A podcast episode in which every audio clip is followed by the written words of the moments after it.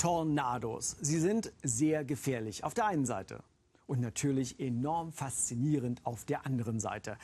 Es dürfte sich mittlerweile auch herumgesprochen haben, dass es Tornados nicht nur im mittleren Westen der USA geben kann, sondern auch bei uns in Mitteleuropa. Und ich sage ganz bewusst Mitteleuropa und nicht nur Deutschland oder Schweiz oder Österreich, weil der letzte berühmte Tornado der hier hinter mir ist. Aufgenommen von vielen Handykameras am 10. Juli dieses Jahres in der Nähe des Wiener Flughafens. Glücklicherweise gab es hier bei diesem Tornado keine größeren Zerstörungen. Aber wie entstehen sie nun eigentlich? Diese Tornados. Vieles ist nach wie vor nicht bekannt. Vieles ist noch immer Grundlagenforschung. Aber das, was wir wissen, ist, dass es die meisten und vor allem auch die kräftigsten Tornados entlang von Kaltfronten gibt. Blicken wir einmal zur genaueren Erklärung genau dorthin, wo es jedes Jahr aufs Neue die meisten Tornados gibt, nämlich in den mittleren Westen der USA.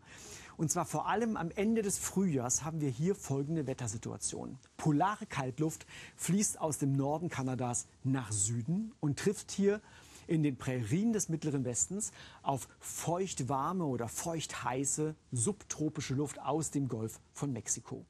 Die Luftmassengrenze wird nun von besagter Kaltfront gekennzeichnet. Entlang dieser Kaltfront bilden sich jeden Abend aufs Neue gewaltige Gewitterwolken, die deutlich größer sein können als die Gewitterwolken, die wir hier in Europa kennen. Manche halb so groß wie Deutschland.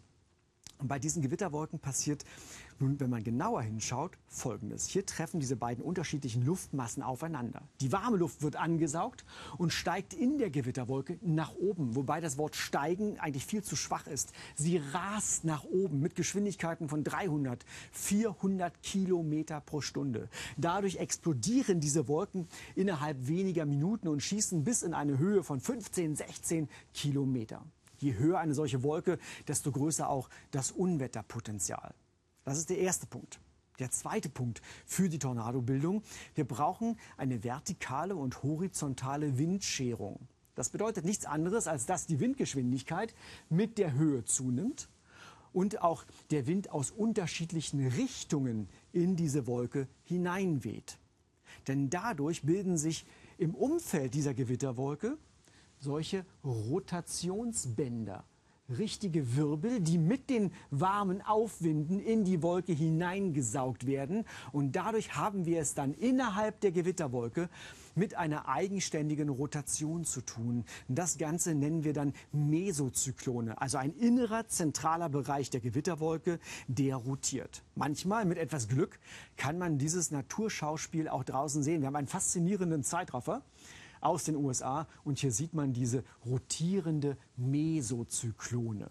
Was man hier auch sieht, ist, dass sich diese Mesozyklone etwas tiefer aus der eigentlichen Gewitterwolke nach unten rausgestülpt hat. Und damit mal zurück zu unserer Animation, zu unserer Superzelle. Diese Rausstülpung ist ganz wichtig. Wenn sich also diese rotierende Mesozyklone nach unten fortsetzt, fortpflanzt, dann nennt man das auf Englisch eine Wall Cloud auf Deutsch eine Mauerwolke. Man spricht aber auch im Deutschen oft von Wall Cloud. Sieht faszinierend und beeindruckend aus, ist aber auch bedrohlich und nicht ohne Grund. Denn diese Wall Cloud ist meistens der Geburtskanal für unseren späteren Tornado. Wir brauchen aber noch eine dritte Zutat zur Tornadobildung und das sind die trockenen Fallwinde hinter der Gewitterwolke. Wenn auf der einen Seite warme Luft nach oben aufsteigt, muss sie natürlich auf der anderen Seite irgendwo wieder runterkommen.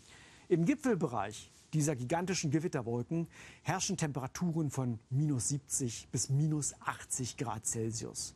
Hier ist es sehr kalt. Und oben aus diesem Gipfelbereich fließt nun also sehr kalte und trockene Luft raus und fällt mit enormer Geschwindigkeit auf der Rückseite dieser Gewitterwolke auch wieder nach unten und wird gleichzeitig am Boden erneut in die Gewitterwolke reingesaugt. Auf Regenradarbildern kann man diese Gemengelage manchmal sehr gut erkennen. Ein typisches Regenradar für eine solche Gewitterwolke könnte zum Beispiel so aussehen. Das, was hier rot ist, das sind die Bereiche des stärksten Niederschlages, oft auch mit großen Hagelkörnern. Das, was grün ist, hier ist es trocken. Und hier sieht man nun, wie auf der Rückseite die trockenere Luft bis ins Zentrum des ganzen Wirbels wieder reingesaugt wird. Und genau dieser Punkt, diese Stelle, wo sich die trockene Luft und die sehr feuchte Luft auf engstem Raum treffen, das ist die wichtigste Stelle. Hier könnte sich jetzt unser Tornado-Rüssel entwickeln. Doch zunächst bildet sich aus dieser Mesozyklone ein Wolkenrüssel heraus, eine sogenannte Funnel Cloud oder auf Deutsch Trichterwolke. Dieser Wolkenrüssel hat in sich eine deutlich höhere Rotationsgeschwindigkeit als die Rotationsgeschwindigkeit dieser größeren Mesozyklone. Aufgrund der höheren Rotationsgeschwindigkeit herrscht in dieser Trichterwolke ein Unterdruck. Dadurch kondensiert der zunächst nicht sichtbare Wasserdampf zu Wolkentröpfchen. Und das ist der Grund, weshalb wir diese Funnel Cloud als weißen Wolkenrüssel überhaupt erst erkennen können. Aber ganz wichtig, das ist noch kein Tornado. Man kann es nicht oft genug sagen. Das ist zunächst nur die Funnel Cloud, der Wolkenrüssel, die Trichterwolke. Von einem Tornado sprechen wir erst dann, wenn der Wirbel, und zwar der Windwirbel, den Boden erreicht hat. Wenn es also diesen Bodenkontakt gibt, wenn wir sehen, dass hier Staub aufgewirbelt wird, wenn es am Boden Zerstörungen gibt, dann haben wir einen ausgewachsenen Tornado. Wenn auch Sie einmal das Glück, muss man fast sagen, haben sollten, es wird nur sehr selten passieren, einen solchen Tornado zu sehen, dann bringen Sie sich zuallererst in Sicherheit.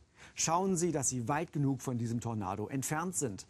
Und wenn Sie dann diesen Tornado in Mitteleuropa sehen, dann melden Sie diesen Tornado. Es gibt verschiedene Gruppen, die sich dafür interessieren, die an dieser Tornadoforschung teilhaben und sie vorantreiben. Zum Beispiel Skywarn oder Tornadoliste.de. Und dann haben auch Sie einen Teil zu dieser Tornadoforschung beigetragen und Sie wissen, was sich im Vorfeld in der Atmosphäre abgespielt haben muss.